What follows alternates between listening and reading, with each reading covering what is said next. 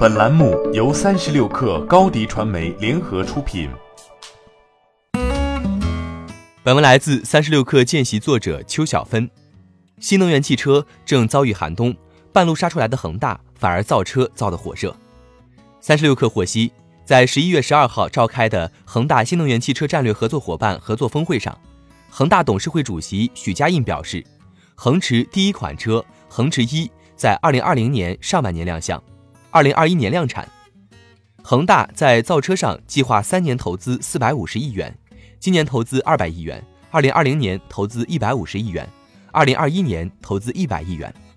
产能规划上，许家印表示，恒大未来全球十大生产基地年产能规划均为五十万辆，初期十万辆。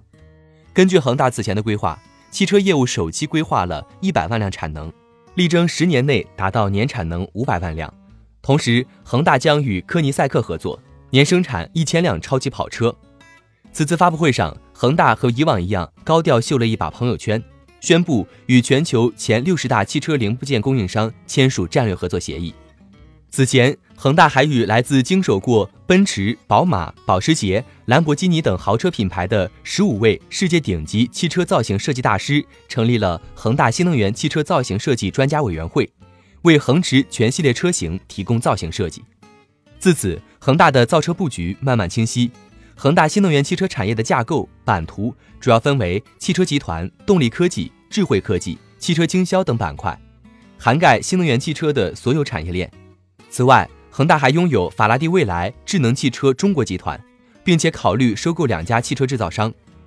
一位内部人士透露，恒大以后的研发重心以欧洲为主，工厂和生产在国内。恒大高调造车的背后，正是恒大为此付出的巨额投入以及早已低迷的车市。恒大健康此前发布公告称，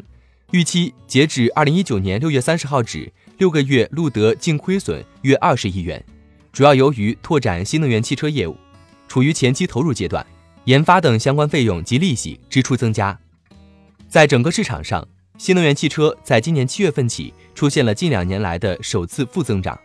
八九十月份的增速下滑还在持续，再加上特斯拉在中国站稳脚跟，国内还有小鹏、威马、蔚来在内的车企已经先恒大一步交出了成绩单。在这种竞争格局下，恒大还能实现突围吗？欢迎添加 baby 三十六克 b a b y 三六 k r 加入克星学院，每周一封独家商业内参，终身加入学习社群。聊风口，谈创业，和上万课友一起成长进化。高迪传媒，我们制造影响力。商务合作，请关注新浪微博高迪传媒。